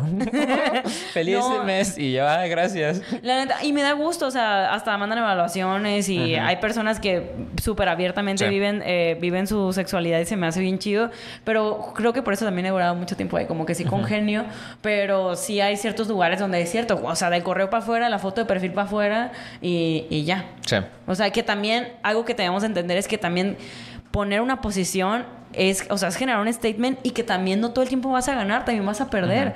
O sea, como es que, por ejemplo, una de las primeras empresas que se me hace que se asomó bien a este movimiento se puede decir que fue Levi's. No, ok. Creo que Levi's fue de las primeras empresas como que abiertamente, eh, pues sí, hizo, hizo, o sea, hizo sus primeras campañas, fue de las primeras campañas LGBT y en ese momento significó pérdidas para la empresa. O sea, en ese momento sí significó que se le cerraron las puertas. Ah, cuando no estaba de moda, pues. Exactamente. Y entonces es como que está bien, o sea, Sí. está bien que si, si tú eres una empresa que va a tomar una posición, tómala y apréciala, apréciala y amárrala. O sea, mantente fiel a eso. Porque como persona, si estás como a todo mundo sirviéndole bien, pues entonces ¿a qué, a qué- a qué estás jugando, sabes? O Sí. sea, no sé si me doy a... Sí, sí. Sí me voy a entender. De hecho, voy a contar una pequeña anécdota. ¿De quién? ¿Vamos a funar a alguien? No. Ah.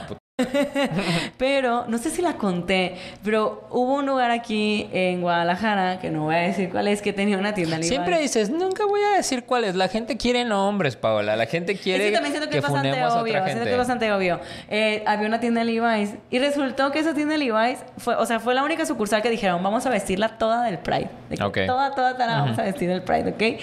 Entonces, eh, el lugar donde estaba esa tienda se atacó bien pasado de lanza. O sea, que cómo no, esos no son nuestros- Suena como a un lugar de alta alcurnia. no te voy a decir cuál es. De que esos no son nuestros valores. Y sabes que pusieron un andamio de construcción enfrente de la tienda. O sea, de la nada apareció un andamio de construcción. y todos de que, ¿qué pedo? ¿Qué está pasando? Porque hay un andamio de construcción. Y obviamente la gente se dio cuenta, la gente de la comunidad se dio cuenta. Y empezaron a hacer un movimiento de vamos a irnos a besar todos a la tienda. Ah. y empezó la gente a ir a la tienda a tomarse fotos. Y un montón de activistas de la comunidad empezaban a hacer un chingo de cagadero. Y pues eso fue lo que pasó, ¿no? Pues ya fue una noticia nacional, ya deberías decir dónde fue para que la gente vaya a buscarlo bien. Siento que es muy obvio. Ah, eh, eh, Siento que pues- es muy obvio. Pues ni tanto. No quiero meter en problemas a la persona que me lo contó. La neta lo hago más por eso. Está bien. Cuatro. ¿Qué te hace sentir pertenecer a la comunidad LGBTTIQ+. Arroba Fra- Fabricio Tlecuitl. ¿Qué me hace sentir pertenecer a la comunidad? Es que... Es un momento complicado, dice Eliana. No, no. no es que no es un momento complicado. ¿Sabes qué? ok. Es que siento que es... Suéltalo, bebé. También es terapéutico para ti. No, Ah. es que siento que es una etiqueta. Sí. Como todo. Pero es una etiqueta que si soy realista, yo no he vivido al 100%. No de que vi- no viva de que en el closet y no sé qué y su madre. Me refiero a no vivirla 100% porque, por ejemplo, yo sí estoy muy consciente de mi etiqueta otaku. Pero sí era algo que vivía activamente. Iba a convenciones, veía anime, tenía círculos de amigos de otakus. Hacía como muchas cosas que reforzaban sentirme parte de esa comunidad.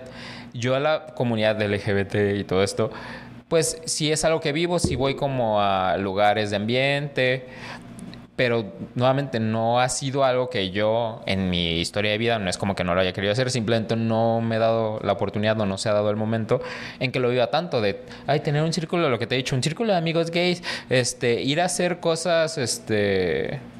Gays. O sea, lo más gay que hago es besarme con hombres. Ah. No, pero a eso me refiero. Siento que se me hace padre ser parte de la comunidad.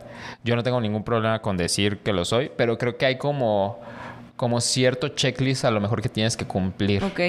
Y como no cumplo completamente con el checklist, es por eso por lo que siento como esta como disonancia con sentir que la gente pueda pensar que soy parte de. Ok. Eso es lo que pasa en mi cabeza. Ok, ok. Que nuevamente estoy orgulloso, yo no tengo ningún problema, mis papás no tienen ningún problema, tengo amigos, tengo hay situaciones, pero no es algo que viva activamente todo el tiempo. De, ¿Qué onda? Soy Jan, soy gay y no sé, o sea, no... Ok, como que no sientes que es al 100% parte de tu personalidad. Pues es que es parte de mi personalidad porque soy yo, Sí. pero no es algo que he vivido como no ser K-popper y que bailaba y llevaba K-pop a todo México, ser otaku, ser como, no sé, ha habido muchas cosas en mi vida que he vivido al 100% Sí. eh, y es a ser Swifty, no sé, este, pero ser parte de la comunidad como la agenda, a lo mejor, no agenda, las cosas que tendrías que cumplir, a lo mejor no las he hecho. Y es por eso por lo que no es que me sienta desconectado, simplemente sí soy parte, pero no, no con todo ese checklist. Ok, ok, No, ok. no sé si se entienda. Y también te voy a decir algo, sí, es como, lo voy a voltear un poquito al tema del feminismo, de que a veces como justamente de que hay niñas de que es que tú no eres feminista porque no has hecho esto. O sea, a veces como que se ponen muy ruda la gente y siento que no deberían de haber ese, ese tipo de asperezas, o sea, o tampoco creo que debería existir un checklist de que para... Sí. Porque también dentro de la misma comunidad LGBT, y yo lo he visto, porque me han platicado y pues te digo, como que convivo con muchos círculos Sí. del medio, eh, también hasta entre ellos mismos hay riñas. Entre ellos- o sea, de hecho, hace poquito estaba platicando con una persona de la comunidad que me decía, pues que su personalidad, su personalidad era más inclinada a ser eh, una persona con gestos más afeminados, como se suele decir, y decía que no manches, a mí un montón de personas de la comunidad me hacen el feo, porque pues en ese caso, pues dicen que prefieren estar con una mujer. O sea, como que neta hay, hay es un contexto como bien complejo Sí. y siento que, que no, no debería de existir ese checklist. O sea, yo esa es mi opinión muy personal. Como ¿Sabes Paola. ¿Sabes qué lo siento? Siento que es como este equivalente de cuando eres fan de algo Ajá. y la gente dice, uy, no has comprado sus discos, no eres tan fan. Uy, no has ido a un concierto, no eres tan fan. Siento que es ese mismo, eh, que al- yo lo siento así, no significa que sea así, que- con la comunidad. Sí. Que no tengo todo ese checklist en mi cabeza, entonces por eso sí me siento parte, pero y no también, tan parte de. yo sé que en algún momento lo vamos a platicar, pero el tema físico. Mm. O sea, también ese es otro, ese es otro tema. La neta, yo también me he dado cuenta de eso. O sea, que a veces en la misma comunidad eh, son muy duros con el tema del físico. Los hombres suelen ser muy físicos de que me ha tocado como que mucho body shaming, que son muy hostiles, Sí. eh, que también es como casi, casi, no eres un buen gay si no eres un gay mamado. O sea, como que a mí me ha tocado ver mucha gente que lo está viendo de esa manera ni al caso. O Sí. sea, eh, no sé. Sí. sí, sí hay un cúmulo de cosas que, que creo que hace falta que hagan las paces. Pero vamos. Honestamente. Pregunta 5. Pregunta 5. Paola ha sentido atracción por una mujer, arroba, guion bajo, it's jazz, guion bajo. ¿Por qué me preguntan eso? Sí, ¿y no? La neta no. O sea, hasta ahorita no. Y no quiero decir como que es un no definitivo, porque, por ejemplo, yo sé que luego hay personas que dicen que no toda la vida de la nada, eh, pues resulta que sí, se ponen con alguien y está bien. Yo hasta ahorita, la neta, no. Tristemente. Me sigue Le encanta la... no podría dejarla. Es- o sea, sí pasa que, que no sé, de que, ay, digo, qué muchacha tan guapa, o qué muchacha ah, tan. Muchacha, qué chica tan buena onda y así, pero como que. Pero sí sientes que lo que te aferra a un hombre sí sea su aparato reproductor masculino, porque hay mujeres que pueden tener aparato reproductor masculino. No sé. O sea, igual y pudiera llegar una persona que me haga cambiar la perspectiva, pero honestamente, o sea, nunca me ha pasado que, o sea, la neta, la neta, o sea, cuando alguien te gusta o te late, pues sí sientes de que en el cora, ¿no? O sea, o sea, de que sientes mariposas en el estómago, este tipo de cosas. ¿Te darías a Rosalía? Ay, sí. pero no es como, pues bueno, ese siento que es un artista. Pues. Bueno, es más platónico. Ajá, es platónico, pues. O sea, pero ya pensar como ah, en una relación así, Sí. la neta, hasta ahorita no. Hasta ahorita no. Quién sabe, igual es porque tengo el tema heteronormado muy interiorizado, porque por mi contexto podría ser, no lo sé, no lo pongo Sí. tampoco en duda, o sea, tampoco eh, soy tan cerrada, pero pues hasta ahorita no. Cuando llegue el momento les aviso. Sí. Honestamente. Sin, número 6. 6. ¿Tienes o tenías prejuicios sobre la comunidad? Arroba chiquis-castro-bajo. Es que eh, creo que todo esto de sentirme parte y creo que viene mucho de que cuando he coincidido con, no con todos, ¿eh? porque sí tengo amigos gays, pero son muy, muy, muy, muy, muy pocos.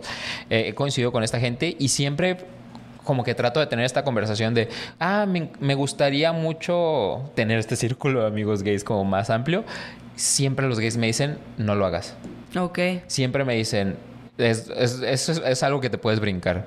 Entonces, por eso como que siento que sí tengo este prejuicio ya hecho de, a lo mejor inconscientemente, de que pues toda la gente con la que he platicado esto, de que me gustaría expandir mi, mi, mi comunidad gay cercana al Jan me dicen, no lo hagas. O sea, o sea, está bien con tus amigos, tienes alguien con quien así, pero eso de a lo mejor tener una clica gay de que vas y haces como ir al antro o no sé, no sé, si me dicen evítala.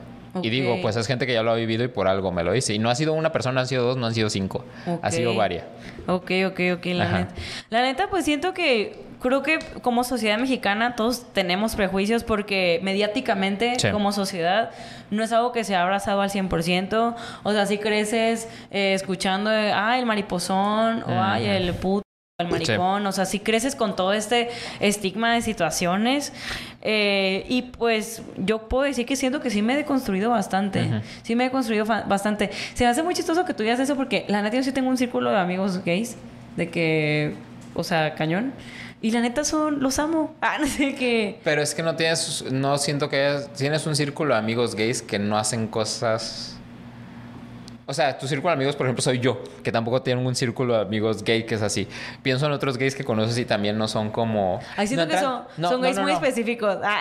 No, por eso, pero no entran dentro de este estereotipo del gay que estaría de acuerdo con el gay mamado. Ok. Ajá, que también dirían, hey, ¿qué pedo con que diosificamos a este güey? Por eso creo que no lo ves. Sí. Si si tuvieras un, un círculo de amigos gays Regina George, Ah, sí. sí te darías cuenta de lo que estoy diciendo. Sí, sí, sí, probablemente. y no sí tienes cierto. ninguno así. Sí, es que sabes que te voy a ser muy honesta. O sea, yo simplemente hago amigos, amigues, sí, amigas, y no sé por qué, por X o Z resultan siendo gays. Y siendo, se hacen muy cercanos a mí. Pero no es como que, o sea, no es como que diga, ay, eres gay, eres mi amigo, sino no sé por qué la vida siempre me lleva, pero y, y, ju- y yo me llevo a una parte muy bonita de la comunidad, pues por eso yo le tengo como mucho Tengo cariño. tacones de aguja La magnética. pero, o sea, como que yo por eso tengo una muy buena visión, pero sí. Pero creo tu, que tu visión sí está... pues sí, está, ajá, puede ser que mi experiencia ha sido muy chida. Sí. Pero pues sí creo que. Pues sí es cierto, hay mucho gay complejo Regina George, honestamente. Sí es cierto, tienes toda la Sí. razón. Número 7. ¿Cuál crees que es la ventaja de tener una amistad con alguien de la comunidad? Arroba golocho 2777. Creo que te puede abrir el panorama de, eh, de toda esta deconstrucción que tiene que ver con la... Uno, con la sexualidad y dos, con la diversidad sexual. Sí. Y eso es lo que se me hace padre. Siento que, por ejemplo, siento que incluso mi amistad contigo Ajá. me ha hecho como justo abrirme a muchos horizontes. Sí. Pues, o sea, por ejemplo, me acuerdo de las primeras veces que yo te preguntaba de que, por ejemplo, yo no sabía el tema de activos, pasivos y eh, cómo es que cada uno tiene su, pues de que, bueno, toma un poquito su papel o intersexuales, no sé cómo se les dice. Eh, como... Eh, versátiles. Ajá, exactamente. O sea, como yo hasta que me hice muy amiga tuya, ya te empecé a preguntar de, oye, ¿y qué pasa con eso? Siempre he tenido curiosidad, ¿y qué es esto? ¿Y qué es el otro? Ajá. Y siento que al final es, es aprender y aceptar porque existe. Que Sí. creo que es lo que más me molesta como, como sociedad mexicana. Justamente es eso. ¿Qué? Que a veces siento que el sistema está construido para ignorar esa parte muy grande que sí existe. Que ahorita, afortunadamente, ya hay más estados que tienen legalizado el matrimonio homosexual, ese tipo de cosas.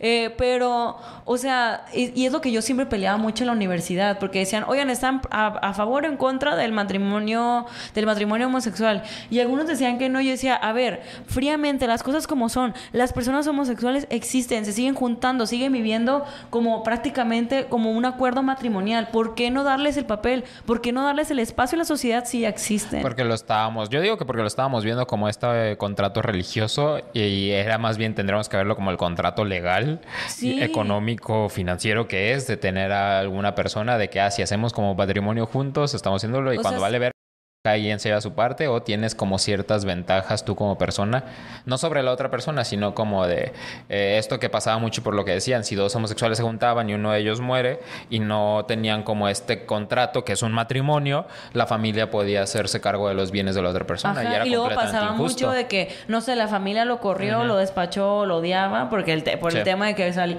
porque dijo abiertamente que era homosexual, su pareja que lo apoyó toda la vida, eh, se queda desamparado en parte, pues porque, y la familia se queda con las cosas porque no existe este acuerdo eh, Sí. social. Sí, para mí es- nuevamente por eso el matrimonio es un contrato. Ajá, el matrimonio es un contrato. Y si no estás de acuerdo, pues no estás de acuerdo y no lo hagas. Pero es algo que existe y hay que darle visibilidad porque al final de todos, aunque tapes el sol con un dedo, eso va, eso va a existir. Y siento que, que el estar en contacto con gente de la comunidad justamente te hace construirte mucho en ese tipo de cosas. De que hay maneras diferentes de ver la sexualidad, hay maneras diferentes de ver el placer y está bien. Y, y siento que es importante y es, es gratificante como persona entender que no solamente lo que tú vives es lo que existe. Yes. Y yo, ah, Yo sí, relájate, pregunta. hermana. Número 8. Consejos para una persona que nunca fue al Pride y quiere ir este año. Saludos desde. Italia. Eh, ya te quedaste con la. Saludos desde Italia. Saludos desde Italia. Arrobia Rich, guion bajo, Ardo, 08. 08. Ay, qué padre que nos escuchan desde tan lejos. Ciao, Lizzy. Buongiorno. Cinco mi Paolo. Eh, ¿Qué consejos daría? Los mismos que estamos pidiendo nosotros. nosotros. No, pero a lo mejor yo creo que lo, eh, lo que a mí me, sí me dijeron es como que sí vayas con un grupo de amigos y... Que te Y divier- con un grupo de amigos. ah, No, como que te diviertas, que vayas como con la mente abierta. Que vayas con la mente abierta. Ajá, es lo Y que a mí me han dicho. No sé si funciona porque nunca he ido, pero... Y sobre todo, y justamente eso, no seas tan duro contigo. Si es tu primer Pride, no, no te avergüences, no te, o sea, cada quien va a su tiempecito. Igual y este año no es tu año, igual y tu año es el siguiente o dentro de tres. Y está bien, pero si es algo que realmente quieres hacer, hazlo. No lo hagas por presión social. Sí. Es lo que yo personalmente creo. Y lo creo sobre cualquier movimiento, no solamente sobre el tema del Pride. Siguiente pregunta. ¿Qué es lo que no te gusta de la marcha del orgullo? Arroba papas fritas 25. Yo creo que lo que no me gusta y es porque nuevamente no lo he vivido, pero a lo mejor hace 10 años, que era 2023, 10 más menos, eh, yo creo que sí se vendió mucho para gente que no ha ido, como que era como puro desmadre. Sí. O sea, para mí una marcha, las marchas a las que he ido era de que aquí, de que pinche gobierno puto y cosas así. Y entonces para mí eso significaba una marcha. Y el, el Pride, en mi cabeza, nuevamente como una persona que no ha ido, durante muchos años lo vendieron sin nada más como puro cagadero. Ok. Como, bueno, nos vamos a juntar y vamos a caminar y no, no como una marcha para exigir derechos. Creo que, que está padre porque da visibilidad, pero en mi cabeza era como puro cagadero. Ok. No tanto a la parte de, de la resistencia. Ok. Ajá, eso. ¿Quién es lo que sabe? yo- la- sí, creo que ahorita, la verdad, sigo preguntando y creo que dicen que ahorita sigue siendo como más fiesta que otra cosa. Porque, bueno, afortunadamente ya se ha dado la oportunidad de que sea un poco de más fiesta. Hace unos años se, se hablaba de temas un poquito más turbios, que todavía siguen existiendo, eh, pues de que asesin- asesinatos a personas trans y ese tipo de cosas. Pero que, que la verdad siguen siendo muy, muy duras, pero pues también, la neta, me, se me complica decirte porque tampoco he ido. Sí, todavía. es que es ahí donde yo diría, a lo mejor yo en mi cabeza, ¿no? Yo no sé organizar estas cosas y no me tomen en cuenta. Pero creo que haría como un parade de que, ah, este es como el desfile por el mes en el Pride. Y otro que sí es la marcha, que es como vámonos a pinche Palacio de Gobierno, vámonos a exigir al gobernador estos derechos, porque no sé, al menos aquí en Jalisco pasó esto, esto y esto y esto. Es lo que yo haría yo, por eso en mi cabeza de persona que sí ha estado en marchas de exigir como ¿Derechos? Ajá, de que no sé, se metieron al Cerro del Tesoro y que queríamos de- derrocarlos, o de que en la universidad nos quitaban este, cosas del gobierno. O sea, es lo que yo he hecho, pero eso así funciona en mi cabeza. Ok. Pero nunca he ido, Igual hiciste no sé. esa parte y no, lo, no lo hemos descubierto. Y Sí. mediáticamente se comunica mucho más lo de la fiesta. También hay que dar la oportunidad, ¿no? ¿Sabes? A mí lo que sí siento que me molesta es que sobre todo muchos artistas o figuras públicas, como que cuando siento que están cerca de ser funadas, se agarran del movimiento LGBT para como agarrar el perdón de la sociedad. O sea, a mí se me hace caso, la neta, perdón de Gloria Trevi. Ah. Lo voy a decir sobre la mesa. Dijimos que el nombre de esa señora no se mencionaba en este podcast. pero bueno, creo que vale Ni la con pena los ojos cerrados y detrás de él. Pero creo que vale la pena mencionarlo porque es una persona que tiene un historial complejo, eh, pues trata de personas y todo ese tipo de cosas, y que siento como que su grito de ahogado fue hacer un himno para la comunidad gay, pero es donde me pregunto, ¿realmente ella lo hizo como himno o realmente lo hizo como, re- como estrategia de relaciones públicas para salir un poco a flote de todo lo que había sucedido? Sí. Y hay muchos gays que la defienden, pues. No, yo no podría decir que conozco todo el contexto, conozco lo que me ha dicho mi mamá y Ventaneando junto con Patti Chapoy, pero sí no sería un artista que yo apoyaría desde lo que yo he visto. Ay, yo la verdad, yo me eché la película. ¿Has visto la película? La de No. Gloria. Está muy fuerte. ¿Pero te ayuda a ser como imparcial o te ayuda también decir como no... La entiendo, pero no la apoyaría como artista? Es que siento que lo puedes ver como imparcial porque unas personas en la película la ven como víctima, pero al mismo tiempo hay otras que dicen, no manches, se mamó. O sea, creo que se dice que es lo más, acer- lo más cercano, pero bueno, es que yo también me clavé un montón con esa historia. Ok. Pero sí, o sea, como que es lo que a veces a mí me, me molesta. Por ejemplo, el, el caso de Yuri. Mm. Yuri ya estaba pegando sus gritos ahogado y fue que la invitaron a la más draga que a mí la neta no me, no me latió Ahí mucho también eso. fue un pedo de. De que, bueno, no podemos hablar porque. porque ustedes no saben porque estamos en Ciudad de México. Ah. Pero chequen que hay mucha draga desaparecida en este momento. O sea, de que no están en redes sociales. ¿En serio? Sí, estoy fingiendo que fuimos invitados a la más Ah. draga, Paola, pero estás. estás arruinando el momento. Ajá. Pero bueno, vamos con el confesionario de Yuyin. ¿Tú la primera historia o yo? Ni siquiera me. pero Hay gente que no ha visto más que este capítulo. Ok, el confesionario de Eugene es aquella parte del programa donde tú par- formas parte de y nos mandas tu historia eh, a través de nuestro Instagram. Ahí ponemos el tema que vamos a platicar y si tú quieres puedes soltar tu historia, anécdota, pensamiento, decir si es anónimo o si no es anónimo. Es en correcto. este caso la mayoría quiso ser anónimo, ¿eh? Qué fuerte. Pues es que está bien, o sea, bien, es un sí, tema sí. complejo.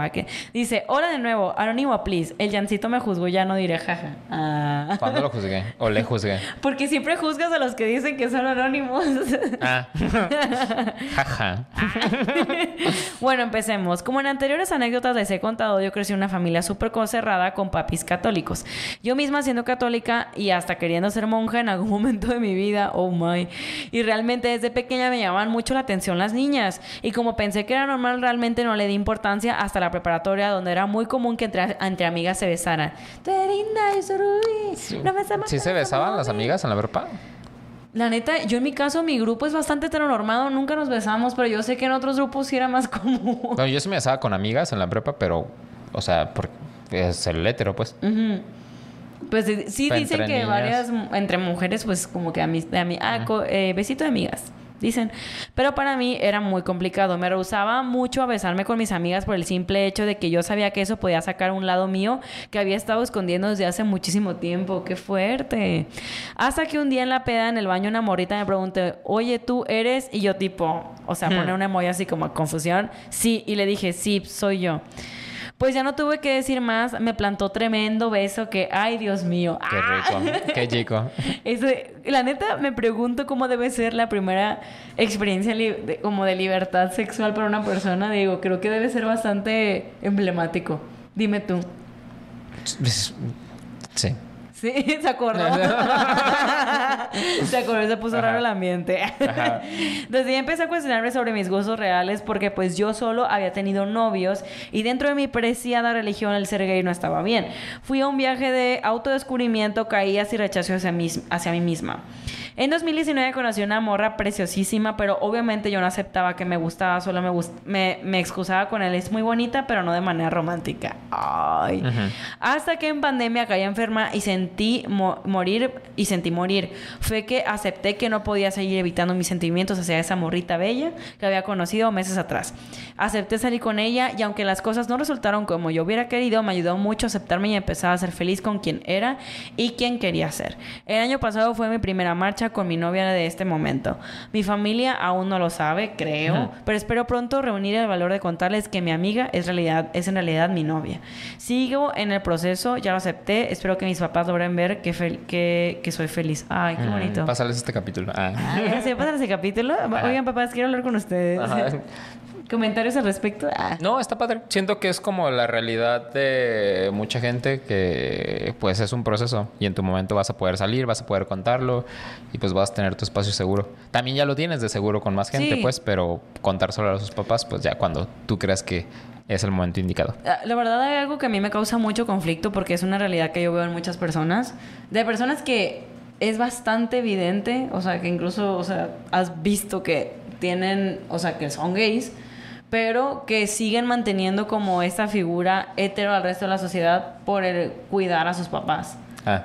por cuidar a sus papás. Hay personas muy increíbles que yo he conocido que neta son excelentes personas que las quiero un chingo y me da tristeza que yo veo que siguen frustrados en el sentido que no pueden vivir su verdad por estar cuidando lo que sus papás vayan a o como que cuidando su felicidad. Ujú. Cuando la neta siento que en el fondo lo saben, Y aparte siento que también en el fondo es como, ¿por qué Es que siento que lo dices fácil, Obviamente, pero sí, no no. mames, o sea, es Yo- completamente distinto de que tus papás lo sepan, pero yo siento por lo que he visto, no en mi historia, pero pues porque he salido con demasiados closeteros y ya mi patrón los descubrí. Creo que la razón por la que no lo dicen es distinto el que tus papás lo sepan y no se los digas Sí. y que se hagan pendejos. O sea, Sí, ambos se se hacen pendejos durante claro. toda la vida. Es, ¿qué onda, mijo? Pues la novia, no, ahorita no he salido con mujeres, no sé qué. Pero eso les da como el... Y suena feo, hasta que se mueran van a poder vivir como la realidad de quiénes son. Y yo me imagino que Y si eso no es lo han hecho es porque no es fácil. O sea, es como que me imagino que Sí. debe ser un contexto muy complicado, pero al no iba a ese punto, a que ya salgan. No.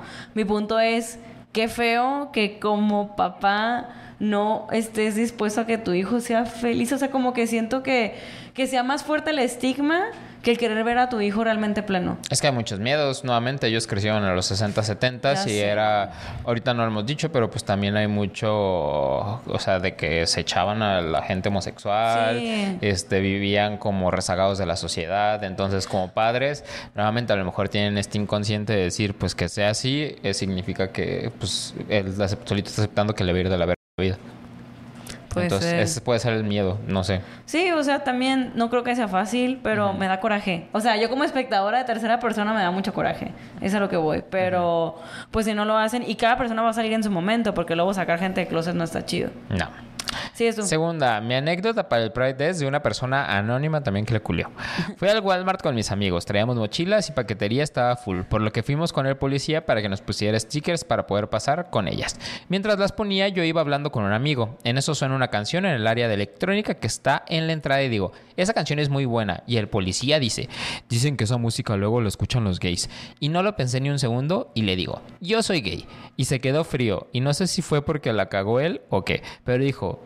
ya somos dos. Neta, fue el momento más random de mi vida como homosexual.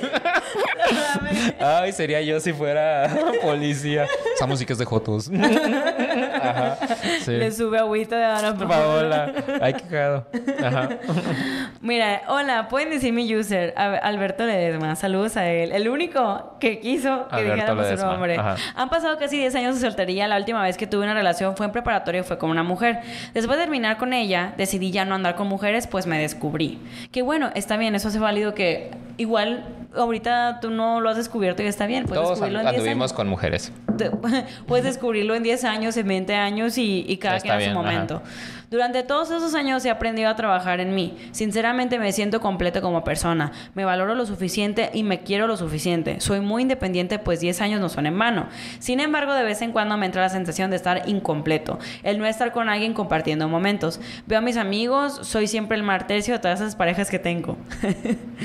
Durante este tiempo ocasionalmente he probado apps de ligue, salir y conocer, pero pues X o Y motivo no se ha dado. La mayoría busca aventura o algo casual o temporal. Creo que es algo más normal en la comunidad de lo que creía, jaja. Hay muchos amigos míos les pasa eso. Quieren relaciones serias y mucha gente en la comunidad casualidad. quiere nomás aventura. Ujú. Porque No, es que era de que vivimos como a destiempo, pues. Vivimos como una adolescencia tardía, entonces por eso es como más ¿Tú crees? tardado. Sí, yo creo que sí. Mm, puede ser. Al inicio de este año decidí tratar nuevamente de buscar salir con alguien, pero ya sin rodeos, todo serio. Mirando su podcast me gustó mucho cómo se expresaron en su capítulo de apps de el ligue, me motivaron a usar Bumble. Bumble, búscanos.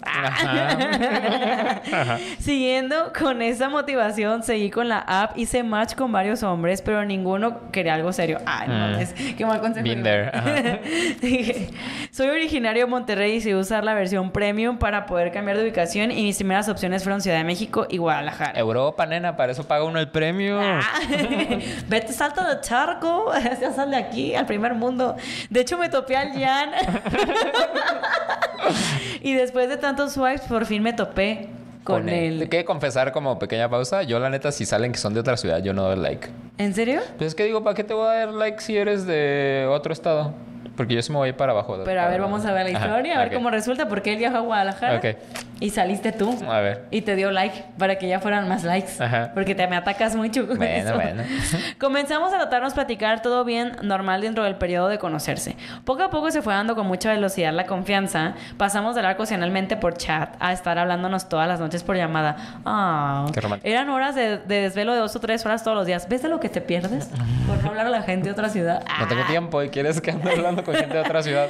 To- todos tenemos tiempo para el amor. Ah, Los sentimientos crecieron y los dos, dos lo alimentamos de una forma muy bonita. Para ese punto yo creí estar en un sueño, que era algo irreal, lo bien que se había estado, lo bien que se había estado dando, lo, un- lo único limitante era la distancia, pues él en Guadalajara y yo en Monterrey. Hasta que de pronto un día de ser, de no- hasta que un día los dos decidimos ir a CDMX a conocernos. La experiencia previa al viaje a Ciudad de México fue lo más hermoso que tuve, pues literal, armamos un Excel para planificar nuestro itinerario, los lugares que queríamos ir, buscamos Airbnb, presupuestos, restaurantes, museos, etcétera. Buscamos todo para armar el plan bien hecho, hasta que por fin llegó el día. Bien, ay, qué nervios. ¿Qué Yo estoy nerviosa por él. bien nervioso y todo, por fin lo vi, lo abracé y lo besé todo lo que pude todo el tiempo. Fueron los días más hermosos que he vivido desde hace mucho tiempo. Por ahora seguimos a la distancia, pues ya tenemos planes de futuro. Igualmente armamos de viajes a nuestras ciudades y a, y a otros lados. Es bien bonito porque es mi primer novio hombre. La verdad es que soy súper fascinado con él. Yo... ¿Esa pude haber sido yo? Y te lo perdiste. Yo se lo hago saber en todo momento y él también a mí. Se le nota un chingo que está totalmente enamorado de mí y es bien bonito cuando el sentimiento es recíproco. Y ya, eso es todo, mucho texto, pero necesitaba, lo- pero se necesitaba para mí, jaja. Saludo a todo el crew, los quiero chicos. Ay, qué bonita historia.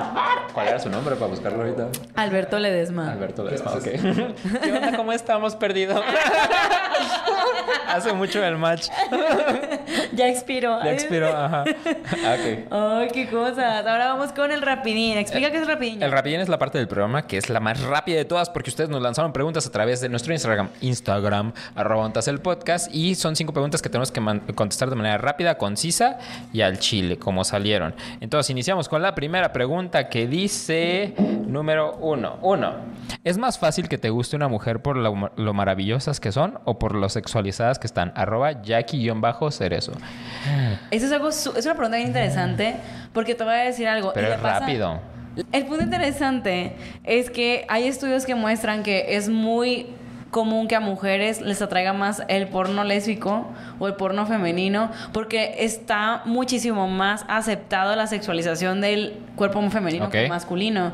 O sea, se suele ver con muchísimo más con esos ojos y por eso hay mujeres que son heterosexuales, pero a pesar de ello les suele prender más el porno lésbico. O sea, es bastante común. Si es que a mí se me pregunta, siento que el cuerpo femenino es estéticamente, desde mi percepción, más bonito que el del hombre. También creo que es lo que, es que siento que son eh, estructuras sociales que ya se han comunicado, pues. O sea, siento que, siento que el cuerpo femenino lleva muchísimos años sexualizado. También por lo vemos de esa manera. O también como endiosado, pues porque las esculturas, las pinturas es donde yo digo, wow. Musas. Ajá. Sí. Sí. Entonces, ahí va, igual respondimos un poco a tu pregunta. Ajá. Canción, himno de la comunidad favorita. Eh, 3, 2, 1. Dancing Queen. Sí, pero yo también iba a decir una de Ava. Bueno, Ajá. la mi favorita es Gimme Gimme. Ajá, pero Esa es mi favorita. Queremos mucho ABBA. 5. creo que la homosexualidad, ¿creen que la homo- homosexualidad es heredada? De siete primos maternos, cuatro somos de la comunidad. Arroba, arroba Luis Paviles. No creo que sea heredada, pero sí compartida. Ay. pues ya con los primos aprendieron muchas cosas, pero no, no creo que sea heredada. Yo creo que no es heredada. No. O sea, A mí siempre me han dicho que es que hay un, bueno, he visto que hay un gen gay por eso la gente es gay. Es como, yo creo que creces y te vas dando cuenta que te gusta. O sea, no, no creo que nazcas y ya seas un bebé homosexual. Yo no soy científico. Hay gente, que, hay gente que dice que desde que él así empezó a sentir atracción por la gente, dijo, yo soy yo, me gustan los niños, me gustan las niñas, o sea, pero creo que me parece muy complicado encasillarlo en algo. Sí, Cada historia es diferente. sí. Ok. ¿Sigo yo o tú? Sí, tú. Uy, déjame. Yo lo estoy desolando muy lento por las uñas. Soy bisexual y estoy harta de que parejas hetero me manden mensajes para hacer tríos. Arroba yo soy Jenny.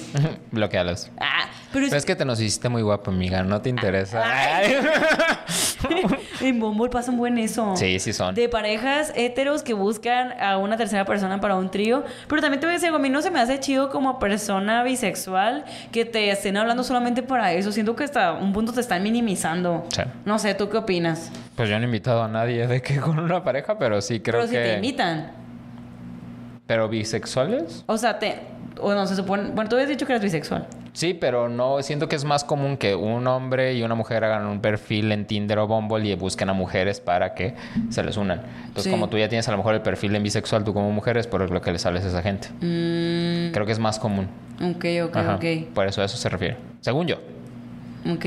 Pero sí es parte de su mente cochambrosa. Número 4. ¿Qué artista icónico te gustaría ver en el Pride? Arroba Day is always light. Em, Taylor Swift. Nah. ¿Tú Dije que yo no iba a mencionar a esa señora en este podcast. Ay. ¿Ya en Eh, serio? no, me gustaría ver como a... Ava. a los hologramas. Que nos traigan los hologramas. Los holo- ah, Estaría perro. Ajá. puros hologramas sí. ahí. Sí. Yo ya sé quién. Ah, Villano Antillano. No, también está padre. Amaría a ver a la villana. Sí. Neta, sí. Me encantó en vivo y creo que estuviera muy perro verla en el Pride. Excelente. Hemos terminado con este programa. Muchas gracias por habernos visto. Bendiciones. Feliz mes del gay y de toda Feliz la mes de comunidad. la comunidad. Y recuerden seguirnos en nuestras redes sociales, arroba ontas el podcast, en Instagram, en TikTok. YouTube, todos lados. Recuerden valorar nuestro podcast en Spotify. Pónganle Ah, cinco sí, estrellas. pónganle cinco estrellas. Cinco estrellas, neta, Ya sí, nos nos hacen un parotote. Bendiciones. Besototes.